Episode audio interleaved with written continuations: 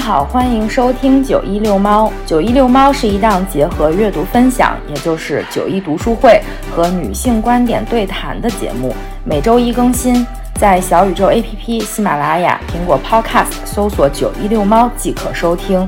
如果喜欢我们的节目，不要忘记订阅和留言哦。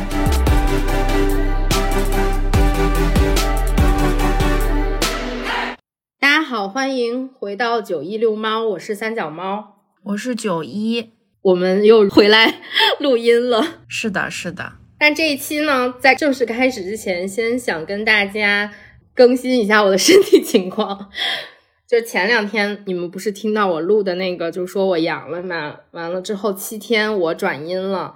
阳的过程呢，没有想象中的那么艰难，就是症状就是大家网上说的那些什么发烧啊、身上疼啊、咳嗽啊、鼻塞啊什么，就一步一步的往前 推进，直到你转阴的时候为止。但是呢，呃，我现在的体会就是我已经阴了六天了，但是嗯，心率一直都挺高的，心脏有一些不舒服，嗯，反正阴了之后。我觉得是比阳的时候挑战更大一点，尤其是在你心理上的挑战，就是怎么阴了还不好，就是你有一点焦虑，完了之后身上其实还有一些没有走的症状，就比如说咳嗽啊，什么心率高呀、乏力呀等等。我有好几天就连续睡觉，就是睡不醒那种，就是醒来吃完饭就继续睡，然后体重还一点一点的往下掉。他们就说新冠的时候可能会瘦很多斤。我的脸上一点都看不出来，除此之外就还好，所以想跟大家 update 一下，就是希望大家继续像九一一样一直阴下去。对对对，朋友们，我还阴着啊，希望我能苟过今年，苟过二零二二，冲向二零二三。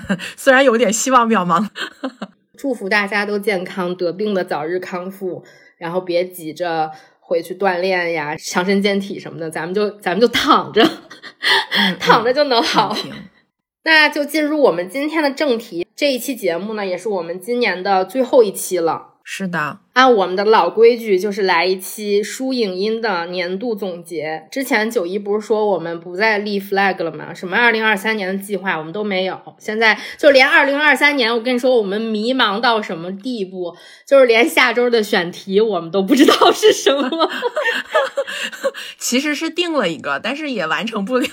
但是由于身体原因，它并不能完成，所以现在就是一月份没有选题，没有计划，没有任何的东西，所以就是嗯，好好总结今年，明年等到明年的时候再展望。对，如果常听我们的节目的话，大家也知道，就是我和九一其实都特别喜欢看话剧。我们也属于那种业余的戏剧爱好者，经常走进剧场，还鼓励大家要走进剧场。那今年其实我们看的剧还算挺多的，我和九一一起看了好几部，我们又分别看了 N 多，而且是因为二零二二年的整体的情况是比二零二一年要好很多。二零二一年下半年，大部分那些剧都取消了。嗯我的取消率很高，但是二零二二年它是有那种空窗期，让我们多看了几个。刚刚我总结了一下我看的这些剧，然后我就发现，其实是在一到三月份，还有八到十月份看的剧比较多。这几个月就是疫情比较平稳。嗯，演出的各种团体都可以来到北京啊，正常的去演出，没有什么取消的。但是我们也是经历了今年两场大规模的疫情吧，算是五月、六月以及十一月，一直到现在，所有的演出基本都是取消了，很少有那种成型的。嗯，我们也被取消了不少次演出。我们现在就分别说一下，今年大家一共看了多少场，取消了都是什么。把我们看过的这些分成三大类吧，最推荐，嗯，一般推荐、可看可不看的，以及最不推荐的，好吧？嗯，好的，好的。我今年一共买了二十六场戏剧票，成功看了十七场，取消八场，延期一场。延期的那个是《白鹿原》，它也不算延期，它就是重新开票了，我又重新买的，所以一月的时候可能会看到。现在也不清楚，前途未卜。我看的十七场里面，就像我刚刚说的，集中在一月到三月和八九十这几个月份，主要是八月吧，八月比较多看的。其实我们在节目里面也做了各种各样的戏剧总结，比如八月的那一次戏剧总结，还有之前有一次就是没去成乌镇，我给自己搞了个戏剧节的那次，其实就是一月份的那些场嘛。嗯嗯，我就先跟大家捋一遍我都看了啥吧，按时间顺序来，我先看的是鼓楼西的三场，降 E 大调三重奏，枕头人刷了两遍。还有丽南山的美人，之后去看了国画的哥本哈根，仁义的全家福，嗯，在之后就是年后了，到了二月份，我去蜂巢看了好几场，狐狸天使、四川好人。嗯，以及我爱叉叉叉，中间有一天三月十三号这一天，简直就是我创造了历史。我看了两场剧，先去保利看了《红与黑》，然后去了国家大剧院看了《春逝》两场连着看的。完了之后呢，就到了四月份，我只看了一场，就是《婚姻情境》，也是鼓楼西的那一场戏，我印象很深，因为那个时候就是马上就要进入五月份，大家都居家的那一次疫情，那是我最后赶着边儿边儿一场没有被取消的剧，但这一场剧其实从三月份推迟到四月的，是的，是的，直到恢复了之后，就到了八月，我去看了《只此青绿》，是一个舞剧，之前也跟大家讲过，还有《我不是潘金莲儿》。嗯，奋不顾身的爱情，还有油漆未干是仁义的。最后十月份的时候，我去看了对称性破缺，是跟九一一起去的十一假期的时候。之后呢，我又连买了大概四五场的戏，只成功看成了一场，就是音乐剧《人间失格 》。嗯，你呢？我应该是买了有十场，我觉得，呃，然后成功看了的有七个，我刚数了一下。我今年看了《枕头人》跟你一起嘛，然后《丽南山的美人》、哥本哈根、《狐狸天使》这四场都是跟你一起，然后《春逝》。对称性破缺，我跟你一块看了六场，我自己可能额外就去看了两个，是呃在上海看的《隐秘的角落》跟丁西林民国戏剧三则，今年看的很少，因为我的大部分剧也是在三月份之前看的嘛，就是在那个时候可以随便进剧场的时候，后面整个一年过完年之后，我觉得我就零星看了两三场戏，嗯嗯，取消的也很多，对我取消的有。双屏记六月份买的取消了，但其实它后面又开了两次，没买。十一月的推迟到了十二月底，因为现在北京就是演员也阳，所以大家都很艰难。嗯，完了之后就是隐秘的角落，我是十一月，应该是十一月二十多号去看，结果取消了。永不消失的电波十二月一号的取消了，一只圆的报告十二月十一号的取消了，还有之前五月份取消的原野。以及三月份的时候，我因为疫情自动退了一场票，是一个无政府主义者的意外死亡，还有伤心咖啡馆之歌，这四月份的取消了。最最艰难的取消是无人生还，我连买了两年，今年又取消了。天爷，跟他没有缘分，现在就觉得 想二刷一直不成功。但是其实《无人生还》，我们第一次看的时候是说一九年看的是明星版的，当时是那个李小萌、高亚麟他们演的。这两次买的都是上剧版的，就是上海戏剧团他们要过来演，但就一直都不成型。而且他们每一次都是先延期后取消，所以就每一次都是不是马上就取消的，他先给你还有点希望，结果到最后彻底破灭了。就是每一次都这样，二一年和二二年都是这样。我这《无人生还》就看不成。真的好几年了，我觉得每年都在念叨这个事情。我觉得我这个取消里面，我最舍不得的一个是无人生还吧，还有一个就是永不消失的电波。永不消失的电波，我从去年就开始许愿，就立下了一定要去看这个戏。今年终于盼来了，买了特别好位置的票，取消了。嗯呢，嗯呢，我也觉得最可惜的就是永不消失的电波。哎，等明年再看吧。嗯，只能期待明年了。其实取消的这里面有几个我还挺庆幸的，就比如说《隐秘的角落》，我当时就是因为你看了说还可以，但是因为在我看完《人间失格》了之后，对音乐剧丧失了希望，所以我就心里盼着它取消，结果它真的取消了。还有一个是那个《伤心咖啡馆之歌》，因为当时我连着看了太多场孟京辉，然后对孟京辉呢又没有特别的好感，就是对他的戏啊没有特别的。不觉得是我的那个那份菜，所以《伤心咖啡馆之歌》我当时买的时候，是因为它的舞台是一只手，是这样的一个手啊啊，嗯，我就觉得那舞台特别好看。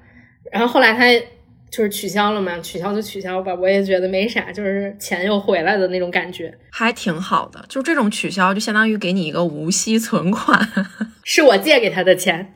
那我们就开始给我们看过的这些剧排一个三六九等。给大家分个等级嘛，你你先说吧，你觉得你最推荐的是什么？最推荐的，我觉得值得看的啊，其实都挺着。枕头人，呃，厉南山的美人，然后春逝，对称性破缺，丁西林，民国喜剧三则，嗯，这几个，说明你今年没怎么踩坑，你一共看了七部，你推荐了我看的很少，我看的很少，对，基本上没有踩坑，基本上没有踩坑。你刚刚说的那个枕头人、丽南山的美人、春是、对称性破圈这几个，我也是比较推荐。嗯，对，这些我也都打了星号的。其实最喜欢的是今年刷的这几个九人的戏，就包括《双屏记》。其实我们不是在看了那个线上版的吗？就觉得九人的演员是那种特别踏实做戏剧的那些人，就是他们做的东西很有内容，而且他们做的那个民国宇宙，就觉得每个戏跟每个戏都有一些关联。你每次去看的时候，就就像会那个老朋友一样，真是挺好的。这几部其实，在我们之前的节目里面都有提到过，就是大家如果感兴趣的话，可以去看。应该是我没记错的话，四十期讲了一大堆那个我们看的什么戏剧节的戏，呃，就我们自己的戏剧节的戏。完了之后，四十八期是四十八期是春逝之后八月份的那一期，我忘了是第几期了。但是讲过一些就是我们看的几部剧，然后打了打分之类的。嗯嗯。除了你说的这几部之外，我自己觉得看的很不错的有《婚姻情境》《只此青绿》和《我不是潘金莲》。嗯，《只此青绿》和《我不是潘金莲》应该在八月份那次戏剧总结里面我都说过了。就一个是那种特别震撼的舞剧，我当时没有想到。通过舞蹈的这种形式，我也会产生巨大的感动和那种跟他们这个表演的故事的一些连接吧。当时对我的冲击很大。我不是潘金莲，是突破了我的预期，因为我给他的预期比较低。说实话，当时的那个丁一腾的那些戏剧啊什么的，我们之前也看过一些，就觉得有一点太流于表面了。当然，这个是那个刘震云的本子，就觉得这个故事本来就很好。然后演员呢，一般我对明星演员都没有。抱太大的期望，但是张歆艺的表演突破了我的预期，也是，我就觉得他是的，还非常非常非常好。这部戏我还是就从各个方面都挺推荐的。如果大家想去听具体的话，就是八月份的那个戏剧总结。然后我想说一下婚姻情境，就是我刚刚说了，也是疫情马上就要。开始了，大家都很紧张。我就记得那一场里面，观众都很紧张。嗯，演员在上面还不停的咳嗽。男演员是何羽凡，他是那个导演《降 E 大调三重奏》的导演。嗯，他还在那个《枕头人》里面演的是老警官。对，就是他的那个感觉还挺好的。女主是郭怡，她应该是叫刘丹那个演员。对他们两个的刚刚火。嗯，对，因为开端就是他火的挺那什么的，好多人就是觉得。慕名而去嘛，而且演的这个整个这个故事属于那种嗯比较轻，但是它也是有一点沉闷的那种戏，因为它毕竟是婚姻里面两个人就是困在里面的那种感觉，然后又不停的纠葛呀，怎么怎么样。你现在让我想那些情节，我还是都可以想起来的，就觉得挺好的。而且我印象特别深刻，就是那个舞台，它是一个房子嘛，它搭了一个木头的那种呃框架样子的一个房子。入场的时候，那演员其实就一直都躺在床上，在被子里蒙着自己。他们那个还挺有意思的，就一开场就是他们两个就从就相当于早上起来就撩开被子就出来了，就觉得哦，他们原来一直都在那里。这个也有电影，如果大家感兴趣的话，也可以看看电影。嗯，当时那个北影节的时候，这个电影还重映来着，但是我没抢到票，所以没看成。啊啊，嗯，这个是我推荐的。七部剧，嗯嗯 嗯，啊，我推荐的剧里面没有跟大家聊过的是丁西林民国喜剧三则嘛？我是十月份去看的嘛，反正就是当时十一月八号，是啊，你记这么清楚？十一月八号，就人一放票的时候，我也没有抢到。他在呃北边，就是天通苑那边加了一场，然后一那个票还只要三十块钱，三十块钱是一个对，还是人一个周二。然后我没有办法看，因因为他失业了，可以看我没有。对，我就去，我就去看了，剧场坐的八九成吧，也没有完全的坐满，嗯，感觉还蛮好。一个是工作日，一个是也有疫情，那没有办法。也有疫情。是的，那个剧就是跟它的名字是一样的，就是呃讲了三个小的故事，整体感觉就比较轻盈。哎，跟你讲的那个也很像，就是他一开场的时候也是演员在台上嘛，那个时候演员都没有准备好。他那个男演员还在戴头套，因为他要演一个女的，就是演一个老太太，所以你本来看他在台上化妆、化妆、化妆，化着化着，突然戴上了头套，变成了一个老太太，开始演戏，还挺好玩的。整体就很轻盈，讲的就是民国发生的一些。跟谈恋爱呀、结婚啊有关系的一个故事，挺好玩的。这个因为在春逝里面演过嘛，春逝就是里面的一个主人公，就是丁锡林，他是物理所的所长，但是他业余时间写戏剧、排戏，嗯，赚钱贴补自己的科研。然后他当时写了一些那种很短的那种，算是轻喜剧吗？还是什么？就是反正去贴补他们的物理所，就觉得。这其实也可以连起来，但是丁西林那个是仁义做的，但是很多人也是因为看了春逝之后说啊，我去看那个丁西林，所以为啥抢不到票呢？就是因为这个，你知道吗？九人的观众面还是广的，而且九人的观众一般都是比较年轻的大学生啊，嗯，女性主义者呀或者怎么样的比较多，嗯，女生很多。说到九人对称性破缺，我也单独做了一期节目，好像是七十五期吧。是我自己 solo 的一场节目，如果大家感兴趣的话，可以去听一下。那个节目其实我还做了很多的背景调研，嗯，对那个对称性破缺里面的主人公，我后来了解的还相对来说比较深刻一点吧，比我看剧的时候深刻很多。所以这部戏其实我也是很想二刷的一个。哦，那明年会有机会的，应该会有九人的戏，我觉得每一年都在不停的巡演，他们现在的场次也比较多。那你有一般推荐的吗？就是可看可不看的，看也行，不看也行。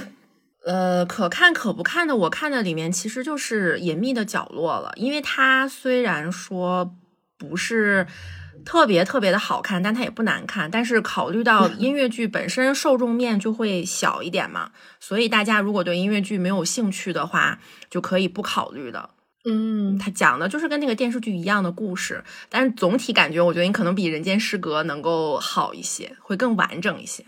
嗯，我这里面我觉得一般推荐的第一个是哥本哈根。哥本哈根其实当时给我的感觉就是特别学院派，因为它毕竟是国画派的嘛，它是那种特别正统的话剧。呃，每一个演员都是那种字正腔圆，气很足，在上面演的呀，举止投足都是非常专业的那种。但是他这个故事背景稍微复杂一点，就是他是讲的那个核裂变什么之类的，对，研究原子弹的事情。啊，对对对，就是这个背景稍微就有一点令人困惑，尤其是你不太了解那一段的时候，有点费解。他们说的话会让你觉得。可能需要有一点专业背景知识的话，对理解这部戏要好很多。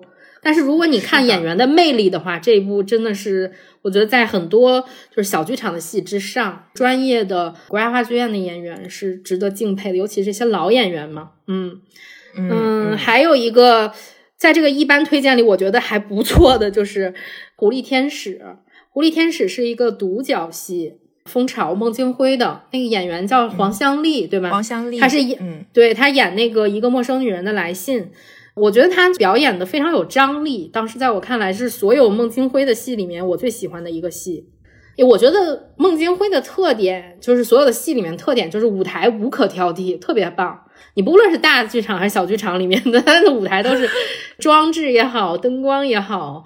什么都挺好的，然后黄香丽的演技也是非常棒。在这个戏里面，她是好几个小故事攒在一起的嘛，而且她一个人要分饰那么多的角色，她的情绪不停的切换，你就觉得拿捏的非常好。这个其实是很牛。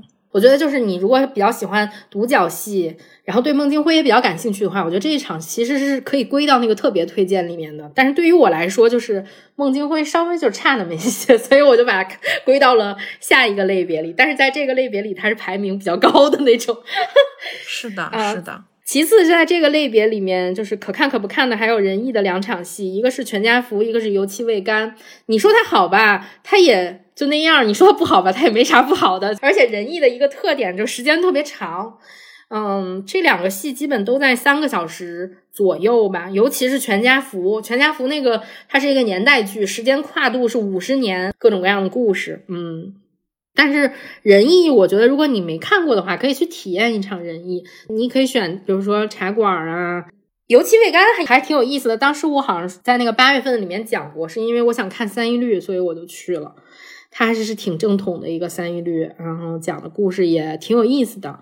你把它安插在哪一个过世的画家、艺术家身上，它都能行。你说他是梵高，他就是梵高，就是那种感觉。仁义就有那种演这种外国引进的这种戏吧，他 就有一点那种意志腔，你知道吗？给你的一种那种年代感。还有一部就是《奋不顾身的爱情》，这个戏就是你甭说他演的好不好或者本子好不好，他都不占，但就是放松啊，你就跟看场电影没啥区别。而且它票价也不贵，一百块钱，所以就是嗯，适合约会，只能这么说。对，而且他演的场次也很多，就你放心去买，也不会不用抢。哦，对，我还落下一场《降 E 大调三重奏》这个戏，我越琢磨我越推荐。看的时候不觉得，这场戏是 后期琢磨觉得，哎，还不错。这个《降 E》里面的演员，女演员就是王小欢，她后来去《春逝》里面也演了顾静薇。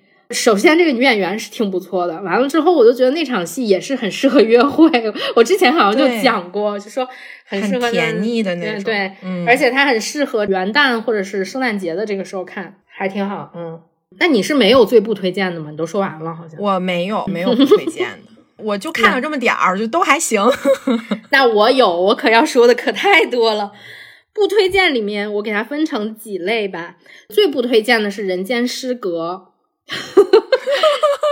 是我今年看的最后一个剧，嗯，临时冲动买的一张票，嗯，这个一个音乐剧，主角是啊白举纲，另外一个人叫刘令飞，什么飞啊？对，音乐剧爱好者。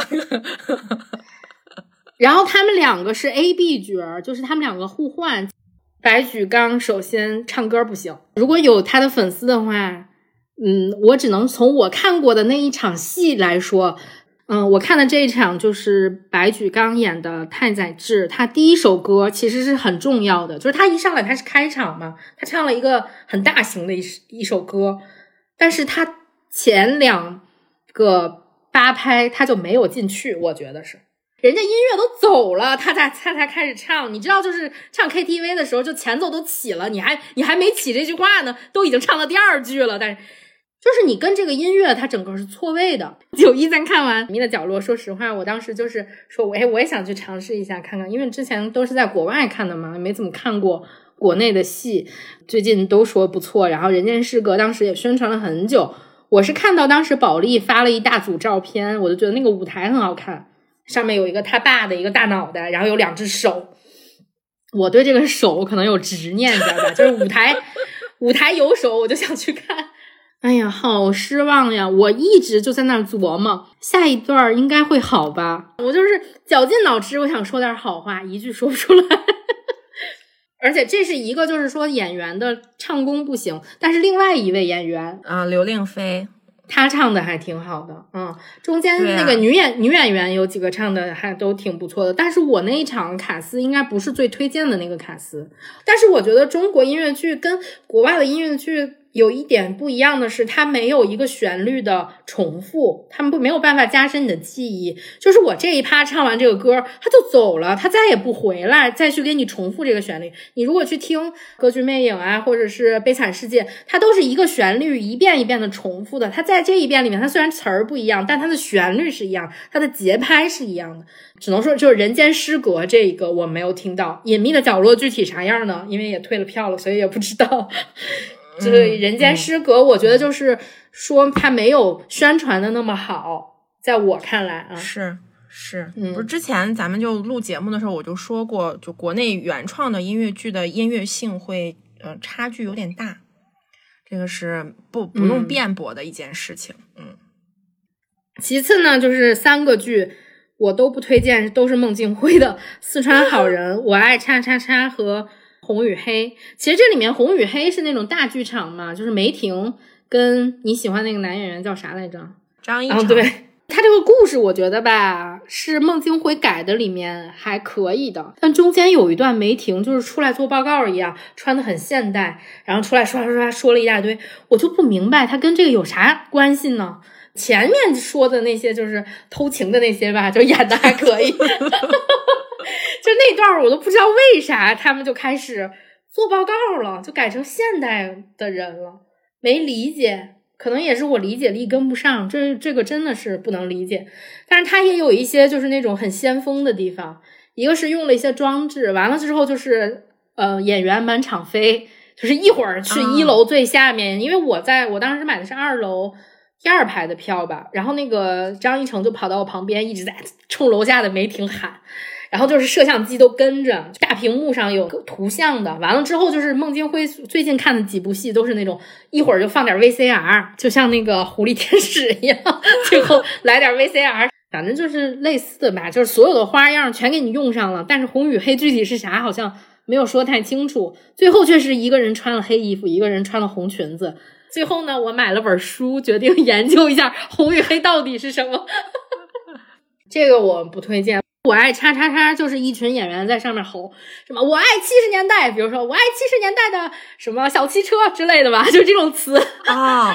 他没有任何的表演，就是“我爱牙刷”“我爱拖鞋”，就是这样喊。具体词儿是什么我不知道，这是我编的。就“我爱叉叉叉”嘛，叉叉叉你可以用任何东西给它补进去。但是就是每一个人冲到前面去喊一句，然后就跑了，给我喊的都心脏病都快犯了，比我现在心率还高。这一场是我跟小杰杰去看的，我觉得我坑了小杰杰。嗯，四川好人那个故事还行，演的不行，所有演员都太差。对，就是我不推荐这些戏。然后之后我对孟京辉不就失望了吗？我就决定以后少看孟京辉，所以之后 买的孟京辉的所有取消的，我都觉得很庆幸。对不起，孟京辉，你如果听到我们的节目的话，希望你再接再厉。孟京辉的戏就是很像，就为什么当时那些戏我都没有买？就他每个故事跟每个故事的形式非常像，你就看的时候会有一种雷同的感觉在里面。接下来我要看的是《白鹿原》嘛，是陕西人艺的，我都买了两次票。这个剧快赶上无人生还了，如果它再取消的话，就是新的无人生还。因为《白鹿原》整体书我都看过，电视剧我也看过，陕西人艺的这个口碑一直不错，嗯，觉得应该还还不错。还有一个我特别想说跟戏剧有关的，就是今年的嗯乌镇戏剧节。在十一月份的时候刚刚举办的，今年其实他们也挺坎坷的，因为当时的疫情的管控还是比较严格，所以大部分人都没有办法去，而且尤其北京这些吧，我们当时都是封控，没有办法走出北京，就很多人都错过了，能去的就属于那种天选戏剧人 之类的才能过去。但是当时我看到了很多人拍的。视频呀、照片呀等等，就说当时就好像去了一个乌托邦一样，它完全跟疫情隔绝开了，里面的人就像一个正常的世界一样。但是我们外面的世界其实是正常，但都是不正常的世界。哦，我当时看了，我就是好向往，特别特别的想去。就觉得哦，那里面好开心啊！尤其是你，既然你抢不到票，他其实每天我看就是有那个免费的票，还有一些青年竞演的一些票，都是可以排队拿的。哦，然后还有就是外面他们有那个嘉年华嘛，路上也有人表演什么的。嗯，听过我们节目的都知道，去年就二一年的时候，其实我连酒店什么的都订了，疫情的原因就取消了嘛。那今年，嗯一。一看就是也没有办法去，我连想都没有想说去什么乌镇戏剧节，我觉得就是完全无缘。这种离北京太远的地儿 是完全去不成的。看起来二零二三年有希望，但是现在这个就宣传的这个程度，我觉得二零二三年好像很难抢到。二零二三肯定很难抢，因为好不容易大家都可以去了。恢复的比较好的话，乌镇戏剧节明年我们真的可以去。嗯，可以，可以，嗯，这样就好像又有了一些期待。对，明年我去年我跟九一好像不是去年，是今年的头一期节目，我们特别天真的说啊，我们觉得二零二二年绝对是一个好年。我的天呐，没有一年比今年更加糟糕的，好吗？从头到尾就没有正常的一天，感觉 越晚越不正常，最后就是连自己都嗝屁了，感觉。希望明年真的可以好一点。那我们说了这么多话剧了，就接着说一说电影吧。嗯嗯，我今年没有去电影院，翻了翻我的豆瓣，我发现要么就是看了几部无聊的电视剧，要么就是看了《向往的生活》，看了零星几个电影啊，以及我前两天重温了，也不算重温，我好像第一次看。就是《小鬼当家》第一部和第二部。我们小时候，因为《小鬼当家》是九零年和九二年的，我看的是第一个《小鬼当家》是第三部，都已经换演员了，是九七年的电影。那个是我当时是我们小学发票去电影院看的，你知道吗？《小鬼当家》哦哦，我好像是在中央六他会放的那个里面看的。今年也没有什么好的电影，好像也没有去看。最近好像他们都看《阿凡达二》，嗯，也不知道好看不好看。说很好看。嗯，是吗？但是我觉得《阿凡达一》就不好看，所以就 我不喜欢看这些奇奇怪怪的，就是这种东西。原来还有一个电影叫什么《水形物语》还是什么，就就那怪物的那个。我不喜欢这类怪，我喜欢哥斯拉，就是恐龙系的怪物，我喜欢。但是我不能接受这种奇奇怪怪的，什么蓝蓝绿绿啊。那你不能接受的是类人这种，它长得跟人很像的这个类型。我啊，对，然后我不喜欢这种跟水生有关系的，就湿了吧唧的，no no。这个《阿凡达二》好像也是什么水下的世界之类的。嗯，我今年看的为数不多的，我特别推荐的一部电影叫《监听女孩》。我没有听过这个哎，这个应该是去年奥斯卡，我不知道他会没获奖。但是这个电影是我听文化有限他们有一期推荐的，然后当天晚上我就看了。他讲的是出生在一个聋哑人家庭的正常的小女孩的故事。嗯，就他爸爸妈妈、哥哥全都是聋哑人，然后他们平时在家里就打手语。但是这个女孩呢，她是会说话的，就完全正常。然后她就被老师选去唱歌，她唱歌很好听，然后还参加比赛，然后去了那个伯克利，应该是，嗯，就是波士顿的那个伯克利音乐学校，嗯，去去考那个学校上学，相对来说比较励志的故事，但不是那种啊让你哭的不行的那种励志，它是那种很温暖，你看完了之后很开心，你替他高兴的那种啊。这个故事整体看完了之后，我当时的感觉就是啊，我还想再找一个这样的故事看，就好开心啊！看完了之后。他不让你觉得很悲情，他一点都不悲情。所有的聋哑人自力更生，嗯，完全可以维持。但是也有一些遇到了一些困难，就比如说他爸在海上捕鱼的时候，就有那个 coastal 什么，就是那种警察给他汽笛声听不到。他们家一直想绑定这个小女孩，跟他们家一起打鱼，就是帮助他们嘛。但是这小女孩就说：“我其实我也有自己的梦想，我就去唱歌。”去怎么样的？她就去一直都去参加那种合唱啊，还有什么比赛，就这么一个故事。我讲的也不太好，如果就是大家想去看的话，直接去搜。你说完之后，我都种草哦，算一会儿就看，因为你说不是看完之后觉得很温暖的那种感觉。但其实我那天看完了时候还哭了挺久的。我哭不是因为说这个故事说啊特别悲情，你哭。因为这个故事是发生在波士顿的，你知道吗？所有的那些街景都很熟悉，你看到那个海，你就觉得哦，原来我经常在海边，虽然不是一片海啊，就是我原来经常走到海边去喝那个 clam chowder，我就每一次都走到 Quincy Market，然后去里面买一碗。clam chowder，然后端到海边，然后这样去喝，我就在想，哎呦，我好怀念那个时候呀！而且他就是开车什么去伯克利考试的那个路上，经过经过我们学校那边，哦，太熟悉了，就是觉得，嗯，那你因为我因为这个电影哭的嗯，对，因为原来我比如说我去 downtown 啊或怎么样的，伯克利就在那个 downtown 那边，然后我们坐校车，有的时候他们也会坐我们学校的校车。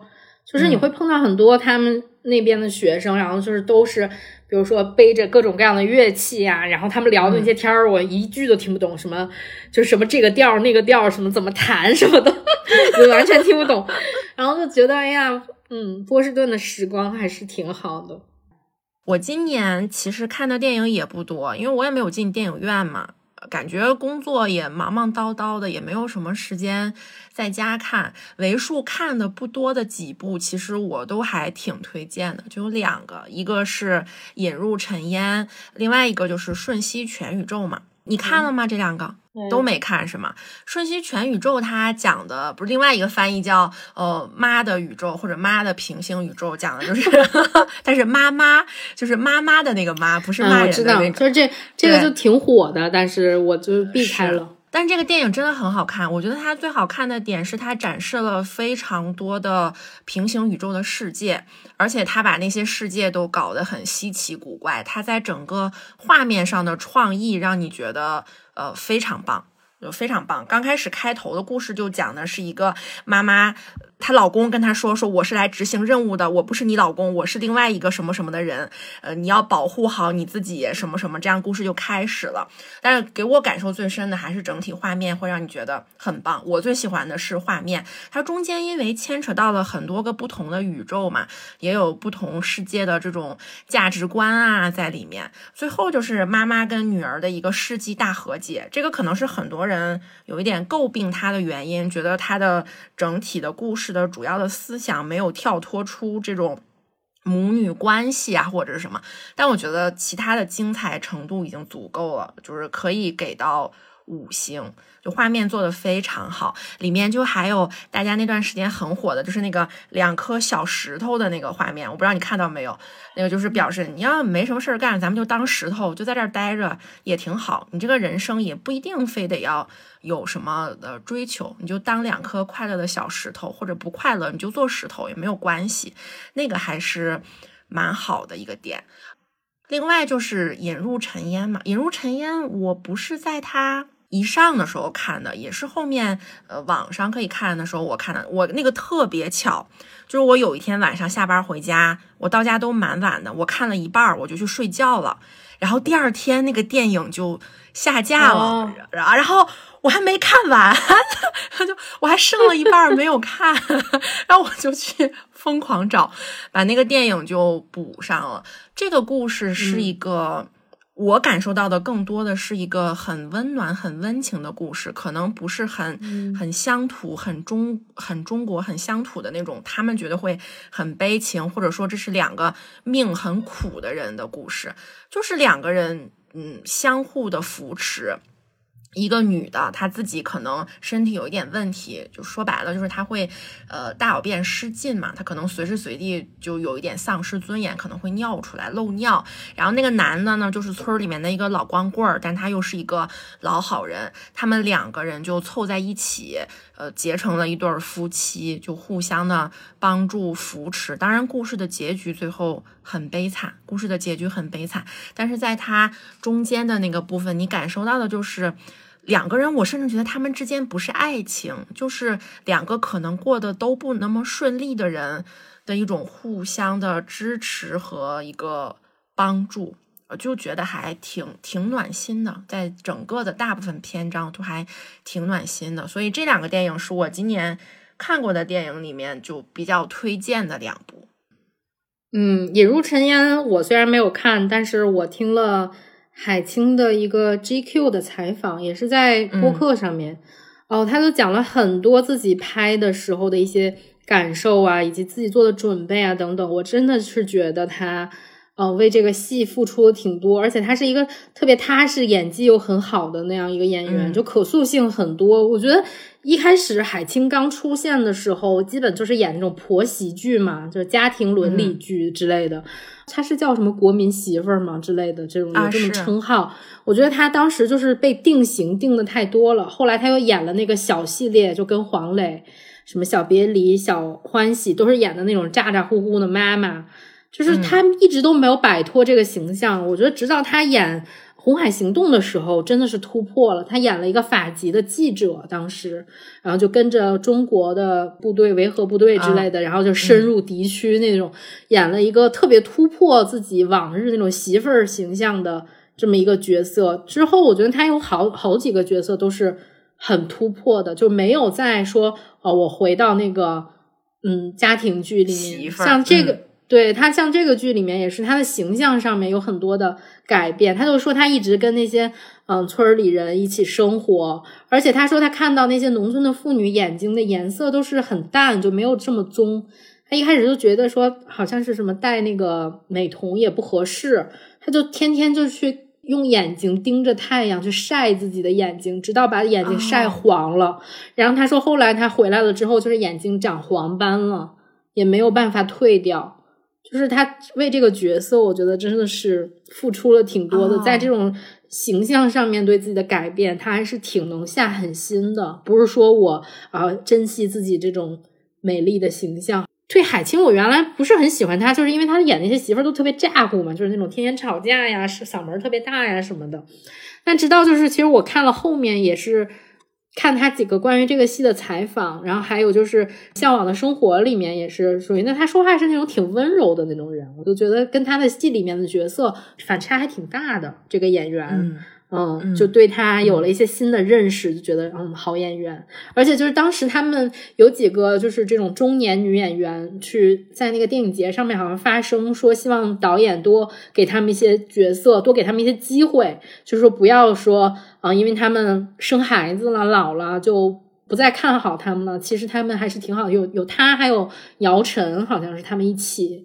然后我就当时觉得这几个女演员真的不错，第一是有演技，第二也。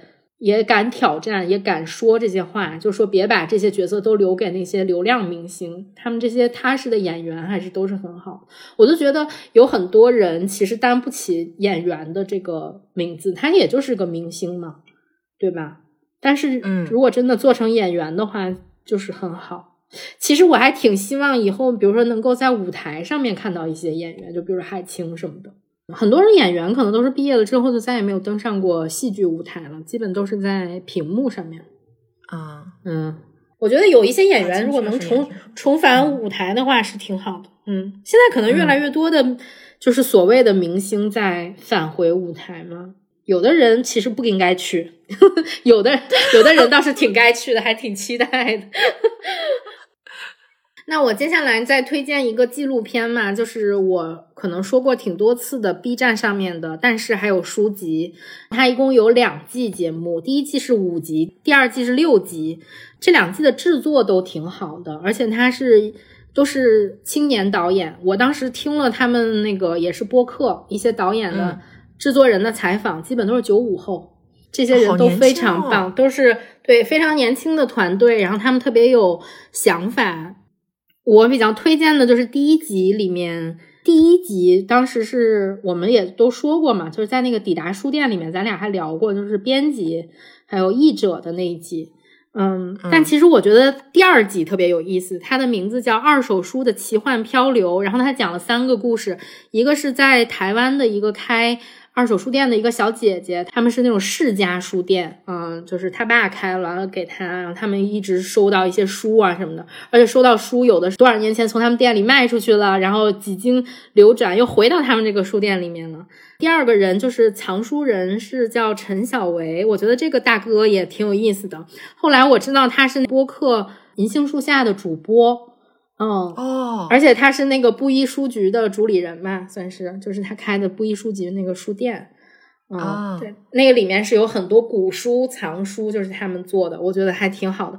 然后当时就在他们家里拍，他有孩子，他就给他的孩子展示他的那些收藏的书啊什么的。然后他就说：“说我收藏的这些书，可能我的孩子以后他也不是说他一定要去喜欢这个，他有可能也不喜欢。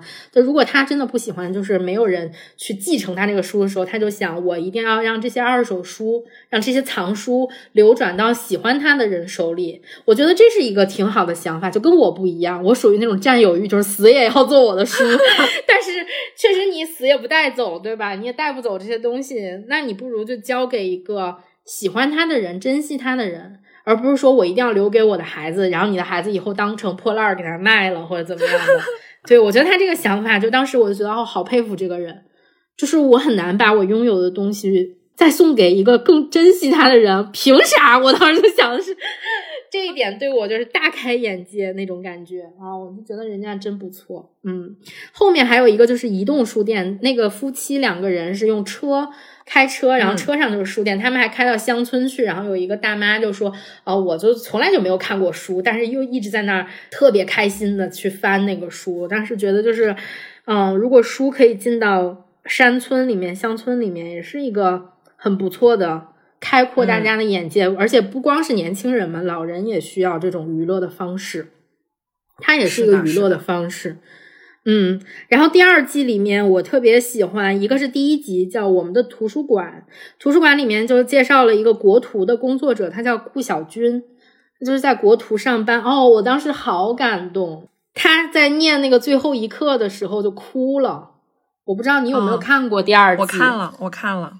当时我觉得很厉害，对对对，当时我觉得他就这些人的故事怎么那么好，而且他就说自己在那个图书馆里面学习了那些语言嘛，嗯，自学的那些语言，自己翻译的一些。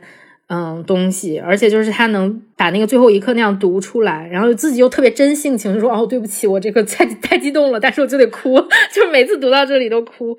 我觉得爱书人真的是一个很很质朴的人。然后那一集里面还有一个是，嗯，藏区开乡村图书馆、山区图书馆的那个，就是当时我看完那一集，其实我跟九一说了，说以后我们这个九一六猫如果真的火了，我们就要回馈社会，我们也要去捐一个图书馆，你记得吧？就是记得原来是从这儿来的，就是那一天我看完这一集的时候，我就在想，对啊，我们天天说这些书啊，或者怎么样的，你可能听到了，但是有的人真的想看。如果我们真的以后发达了，我们就要先去捐一个图书馆，也不用说捐个图书馆，我们就去捐点书，从一开始小小的开始也行。嗯嗯，没准以后，比如说我们可以有一个定点的，跟几个一帮一的小朋友啊，或者怎么样的去做一些这样的事儿。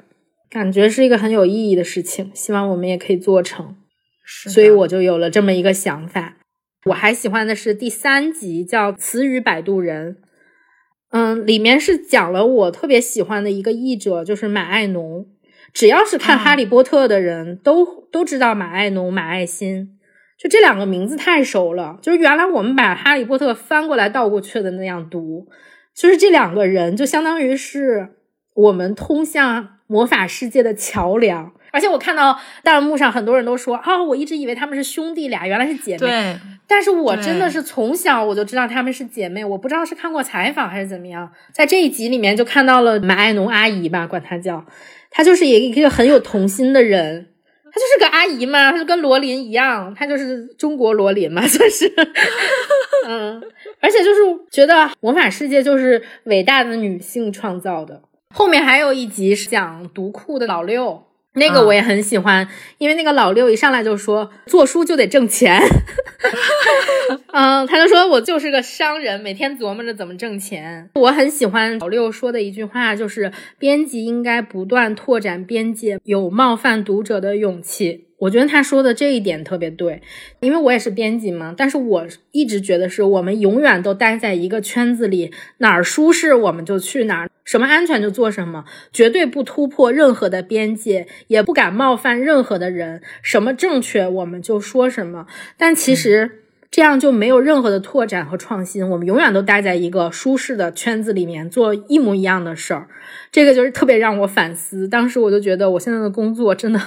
没有什么 可值得留下的地方，他就让我联想到了 Taylor Swift，因为他从一个乡村音乐歌手开始，一直到后面，别人都跟他说啊，你要转到流行圈是不行的，你就永远唱乡村怎么样？但他其实他还是换了自己的类型，他的唱风什么都换了，什么各种各样的曲风他都尝试过，对吧？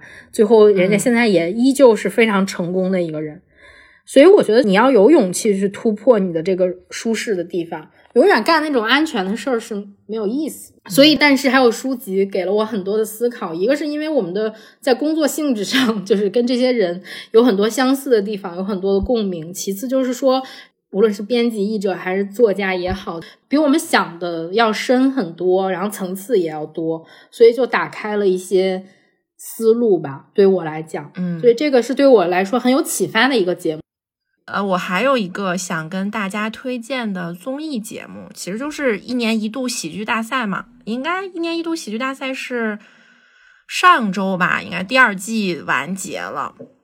这一季虽然历经了很多坎坷，也总有什么停播啊之类的，但是它还是呈现了。呃，一些几个非常非常好的作品，当然都是在最开始的最开始的那个部分。就之前在节目里面，我跟大家也推荐过的，就土豆跟吕岩他们做的那个进化论的节目。那个节目放到现在来看，也是整个第二季又好笑，然后又有深意。它不是那种装傻充愣的逗你笑，是让你笑完之后能够思考我为什么要。学习，我为什么要进化？我做这些事情有什么意义？这样的一个节目就非常棒。呃，而且最后大结局的时候，就是到最后决赛的时候，有另外一个组合，大家也都很喜欢的，就是那个老师好的那个组合。他们的那个主演本来不是是搞脱口秀特别有名的那个教主刘畅嘛，但是他后面几期展演表现的结果就都特别不好。我也不知道他是因为自己内心太过骄傲了，呃，不是说就是觉得我作为一个如此优秀的人，我不应该把自己的节目变成这个样子，还是怎么样？他最后做节目的时候，就明明知道自己不可能晋级，然后拼尽全力做了一个也很有深意的节目，然后最后那个说完。然后就一个人在台上狂哭，然后剩下的人就没有什么感觉，觉得也是挺挺不容易的。因为喜剧演员他跟话剧演员有的时候会有一点点像，他不是呃很多不是那种小品，他们很多本身也是做舞台剧啊、音乐剧啊，就这种出身的，所以就有很多那种演员的。就是那种苦衷，或者说编剧的这种困难，在这个节目里面都能看出来，就还蛮不错的。有几个节目真的是又好笑又有深意，也不是特意的给你装傻充愣逗你发笑的那种，也不是隔靴搔痒的类型，就还蛮不错的。然后这一季我有一个特别喜欢的，大家都没有什么感觉，就是有一对儿他们本来就是做音乐剧的。呃，他们为了也就是更好的能够让音乐剧的形式得到传播，他们就在这个舞台上改了很多音乐剧的呃喜剧，就它是音乐剧的形式，但它是讲喜剧的。第一季他们也来了，来完之后大家口碑特别差，就接受不了呃那个音乐剧的这种形式。但这一季他们就做了很多的提升跟努力哦啊，他们写的歌甚至比。人间失格，还有或者说是那个隐秘的角落，那个里面的传唱度要更好一些，就是很很棒，就真的做了很大很大的努力。我推荐大家以后也是有机会的话，可以去多看一点音乐剧，就还蛮好的，就是非常推荐给大家，可以跳着看，也不用每一期都看。哪些节目口碑很优秀的话，你就可以去只看那个节目就足够了。这个节目叫《音乐课最重要》。他们的组合叫适可而止，是两个音乐剧演员，一个是演员，一个是编曲的一个老师。他们本身也是已经出了名的音乐剧演员，就是那个阿波罗尼亚，呃，在上海卖的很火的，呃，北京最近也有也有那个大剧场版本的，就是镜像版的演出，其中的一个胖胖的演员，他们这首歌唱出来的曲子，那首歌没有名字，但是唱出来的是。二分之根号五减一，二分之根号五减一，他唱的就是一个数字，就没有什么意义的一个歌词，但是曲子写的非常好听。每一个节目那个歌都是他们现场现写的，就是每一次单独写一个曲子出来，就真的很 OK，非常好，推荐给大家，适可而止。那我们说了这么多，已经时间挺长的了，进入我们说。书的部分吧，书的总结。嗯，我觉得我们因为今年做了很多期九一读书会的节目，大部分我读的书呢，其实都在节目里面，要么就是我们共读会，我们三个人一起读的，要么就是朗读会我读过的某一本书，然后我可能又重新看了或者怎么样的，这些一共看了十八本，基本都在我们的节目里面都提过。我就说一下，我觉得我读的比较好的是哪本吧，一个是。悲惨世界肯定的，就是今年读过，我觉得是最佳吧。其次是如雪如山，还有就是我比较喜欢我们共读的两本《克拉拉与太阳》和《蜡姑吟唱的地方》，这个是我今年读的书里面觉得很不错的。如果大家想去听我们对这本书的分析，就可以往前找那个九一读书会，我们都说过，深度分析过。嗯，你呢？我看完最好看的就是《如雪如山》，因为它主题也很好，它读起来也很轻松，能让你拿起就放不下。现在书其实很难做到这个样子，比如说像《百年孤独》，你觉得它再好看，但其实你读进去的时候，你自己是有难度、有压力的。这个就属于你又没有难度，又没有压力，它又是一个女性的主题，写的又很好，又让你能够感同身受。今年读的书里面，我觉得整体而言，就综合评价最高的就是《如雪如山》。嗯，那大家就去听一下我们七十三期。我记得太清楚了，这期 好吧？那个书这块我们就这么比较简略，但是我跟九一准备了一个节目，其实今天是圣诞夜嘛，今天是二十四号，明天就是圣诞节，今天正好就是送圣诞礼物，要放在圣诞树下，明天拿出来，嗯，揭晓是什么。然后我们今年呢，九一好像是在读书年代那一期里面。说啊，我现在都不想送别人书啦什么的，好像说，我就说没关系啊，你今年都送我书吧，我就喜欢书。但是你这个前提是要送你喜欢的书，我觉得我不想送书，是我怕大家要不然买过啊，要不然我买了之后你不喜欢。对对对，对我，然后我当时就说我一定要告诉你一本书，你就到时候给我买就行了，我指定买。然后后来我想，哎，干脆我们准备这么一个节目，就是 惊喜，我们互相为对方挑一本书，然后这本书呢。自己也肯定得喜欢，对方也一定得喜欢，因为我们要把它作为明年两期共读的书目，一月份和二月份。然后我就把我的这本呢定成了一月的，九一那个就是二月的，我们就这样分配了一下，按照这个标准去给对方买书。我早就买了，一起买了两本，因为我也没看过这本书。但是我先描述一下我这本书，我先描述一下，我看看你能不能猜出来。首先，这本书呢，它不大，它是一本今年就二零二二年口碑比较好的一本书。最近也有很多人都提到这本书，我们也讨论过吧，基本就算是我们也交流过，应该说是 它的篇幅不大。我选这个的一个原因就是它篇幅不大，我觉得九一能撑住，一月份能读完，这个是一个标准。其次就是这本书是小说，一个故事，我觉得应该还算是比较有意思的。还有什么特点？封面做的还挺好看。特点？我现在猜不出来。啊，它封面做的还挺好看的。我没有，所以我是一起买的两本。你能猜到吗？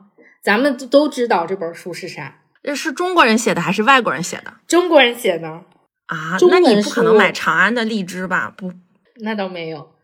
那是，那你告诉我名字几个字？你你你告诉我名字几个字？你为什么会想到马伯庸？因为最近我感觉大家讨论的最多的小说就是《长安的荔枝》。长安的荔枝是吗？嗯，你告诉我书名几个字？啊，那这样不就告诉你了吗？你这太快说了，让我猜一下。三个字，三个字，就天知地知你知我知。我如果告诉你，说哦，这本啊。那它大概是讲什么的？你可以说吗？那我要说了，这不就是全是告诉你了吗？那我现在猜不出来。它是一个虚构的故事，然后呢，就是我之前一直想看，但是没看。年底还挺出名的，很多播客都讨论过啊。你看到了？我能看到了，好吗？对，那我就揭晓了吧。是林兆写的《潮汐图》，买了两本，一本拆封了，一本没拆封。还好我没有买。你还发了小红书呢，好吗？这个故事就是讲了一个蛙的故事。他这个写的是南国南中国蛙形少女的季风之旅。就这个，我们一月份读吧，好吧？你觉得我选的这个怎么样？你的评价？挺好，非常好。而且一开始这个书我跟你说特别不好买，他得了宝珀文学奖之后 他就没货啊，我然后我就一直等着。预售的事情，嗯，对。然后当时咱们还不是还发了个小红书嘛？因为我去新华书店，当时看到了这个，我还拍了张照，然后问大家值不值得看什么的。哦，在这插一句，我们的小红书现在还还挺好的，如果大家想关注的话，就搜一下 “九一六毛”去关注我们。那个上面有更多我们推荐的书。嗯，行吧，那你开始描述你那本吧。我这个你猜不出来。我先跟大家讲一下，本来呢，我准备了一本书叫《银谷录》。呃，口碑特别好。然后呢，是讲美国的，就纪实文纪实文学嘛，讲的是美国的一个精神病家族的故事。他今年应该上今年的豆瓣榜单了吗？还是去年的豆瓣榜单？评分超高的一本。然后呢，我也不确定三小猫喜欢不喜欢。有一天晚上，我就问他，三小猫说他不想看跟精神病有关的故事。我不特别不理解，为什么每一次九一都要给我推荐精神病的事情？就是他之前给我推荐的什么电视剧也是精神病的事儿，然后给我推荐书也是精神病的事。我不想看精神病，我又没病，你老给我推荐精神病干什么？对于是后面我就根据二月份的主题选了三本，选了三本爱情小说。爱情小说，我这次的选书的原也不算，也不是纯粹的，只有只有我选那本爱情。我选书的原则呢，是我先去看了最近几年的那个布克奖，跟嗯呃跟那个这叫还有什么奖来着？反正都是获奖的那些啦，就是国外的那几个图书的。然后我选了几本可能比较适合二月份去读的，因为我也没有看过嘛。我就把这几本书买了回来，自己呃翻了一翻。有一本书呢，三小猫肯定是不会不会喜欢的。这个本书叫《我的妹妹是连环杀手》，这是我排除的书啊。但这本书有一个非常酷的地方，就它做了一个夜光的骷髅，晚上这个部分是有那个夜光的。还有另外一本叫。呃，承诺这个是二一年的布克奖获奖作品，讲的是一个南非的家庭。我看了看，觉得有一点沉重，可能不太适合情人节啊，就是这种主题。最后这一本呢，它是本呃历史小说。但是它是一个很很甜的爱情故事，讲述的是以德国少女弗兰卡，因为她是当时是在那个二战背景下的德国，她遇到了一个飞行员，然后两个人谈恋爱的事情。但是这个小说还值得一读的原因，是因为它是根据真实的故事改编的。当时德国有一叫绍尔兄妹，在反法西斯的时候，就是一直在努力的发那种小传单。然后他们有一个组合，就叫白玫瑰。这个白玫瑰，白玫瑰讲的就是我刚刚跟你说的那个历史嘛。然后黑森林指的是德国那些不是有黑森林嘛，就是一个在德国发生的啊，就是二战背景下反法西斯这么一个情况下的一本很好看的爱情小说。这个大家的评价就是我一口气能读完，十四点三万字。是一个爱尔兰人写的，叫欧文·邓普西，他是获得了 Goodreads 年度优秀历史小说，就这种 外国豆瓣儿。对对对对，找了一些口碑比较好的类型嘛，我想你可能会喜欢一些国外的作品嘛，就比如说像拉姑演唱的地方啊，就这种的。然后我就选了一个跟那个风格很像的。这个这个书是这三本里面我可能最不喜欢的一种。真的吗？那我们可以换，因为就是我不太喜欢的书名就是什么与什么，这是一个啊。还有你刚刚拿起来这个书，我看了看它的它的这个设计是这三本里面最差的啊。那两本书是一页出的，所以它是这种小小的，会少一圈的。你这本你这本是你这本是哪出的？北京联合出版公司。这是不是我能？这是不是我绝对不会我自己给自己买的一本书？而且我不喜欢看，我不喜欢看二二战这种什么爱情故事。它以爱情为主了，然后背景是一个真实的背景下面衍生出来的。不是怎么？是不是有点失望？太失望了！你你这不符合我现在看书的标准。你给我选茶花女儿，我都觉得比这好。但是茶花女儿我买了，我就所以我就说我选不好嘛，然后我就说之前就我不喜欢给大家送书的原因就是因为这个，就我觉得你的标准不对，你应该从我出发。我就是从你出发的，但是可能我对你理解有一点偏差。我跟你说，我选的类型就是你可能会喜欢，然后我就想到了外国小说，然后外国小说呢，然后我就说我去把最近获奖的都查一遍，然后从这些书里面看一看哪个这种可能是你喜欢的。然后呢，你又跟我说咱们二月份读呢，我不喜欢外国小说。首先就是我不喜欢看这个译版小说，很少啊。我真的是除了就是咱们读书会我会看一些。呃，翻译作品之外，我很少看，就是现代小说，就是你这种爱情小说，就是现代人写的，然后是翻译过来的，比较平淡的 出版社出的这个选题，我很少看。我真的没有，你看我这儿一本都没有，我的书架上就是没有这个类型的书，压根儿。就你这个突破我的类型，试一试吧，读一读啊。如果到时候读不下去，我们再换一本。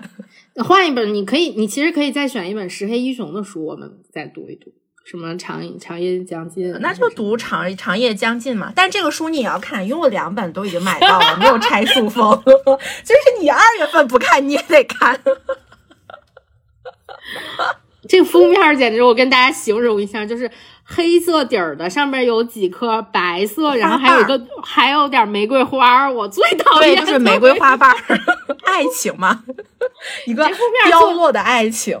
你你看看潮，你看看潮汐图的封面，是它确实确实是不太好看，但是这个确实这三本里面比较适合的。我之前大学的时候好像看过一个叫什么法兰西什么。法法兰西三部曲还是什么什么的书，是我从图书馆借的，就是也是讲二战的时候，就是好像德国的什么人跑到法国去，然后怎么着了，就是就是德国士兵跟法国什么女生产生的爱情故事嘛，就那种之类的，大概是我最后一部这样的书，突破极限，一本新的又来了。对我一般我一般看二战的话，我比较喜欢苏联视角看。尝试一下，尝试一下。哇哦！那我们接下来再说一下，就是明年你有什么读书计划没有嘛？既然我们今年其实读书总结做的比较短嘛，你明年有什么计划吗？就是除了我们给对方准备的这本书，你还有什么特别期待、特别想看的没有？没有哎，我现在在计划的就是《卡拉马佐夫兄弟》嘛，我不是说一百 天要看完嘛？我看了一下，我的 flag 是十一月二十九号还是二十几号立的，已经一个月过去了，我还只看了四十页，所以我上半年哎，你小红书不是已经打卡到七十页了吗？我看好，就打卡到了，我看到那个，先把这个读完。读完之后，剩下的就是我买的那些存在主义的书，其实我都还没有特别认真的看，就可能还是把那些就读书会之外把那些书看一看。漫长的余生，还有那个奶酪与蛆虫，我本来想给你买一本奶酪与蛆虫来着，我觉得那个可能跟食品有点关系。然后他讲了一个十六世纪一个什么磨坊主的一个什么故事，嗯，也是造假嘛，是。什么历史的角度吧，食物怎怎么样的？嗯，我觉得这个蛙形少女的也不错，我选的挺比你的还是潮汐图选的好。嗯，我本来还看了好多那个命运啊、皮囊啊，但我想你可能要不然就已经买了，然后我就嗯都翻篇了。我从来都没有涉猎过这，我一开始挺对我一开始如果是要是从我的兴趣出发的话，我还挺想给你买一本什么文化之类的书，什么故宫啊、敦煌啊什么，就逼着你看那种。就是看，就是那种建筑类的，读库也出出过好吗？就是那种使劲逼你学这些。哎，这页翻篇了，我说说我明年的读书计划吧。我现在手里其实有几本书，就是已经开始看了，但是没有看完。一个是《以鸟兽之名》，拖的时间比较长了，就是中间我插进来好几本书，然后那本就搁置了。这是一本，然后还有一个是《教魂》，是我昨天晚上刚开始看的。对，美国的历史学家讲了一个一七几几年的中国，就是有这种，在我的理解，有点像塞勒姆女巫的那种事儿，就有点像跟咱们现代社会也有很大的关系，因为是它是这种政权啊等等，这个读后感如何，在以后再跟大家分享。然后接下来呢，我是准备今年是要看大部头的，首先因为我买了《红楼梦》四十周年纪念版，所以我想把《红楼梦》今年要读完。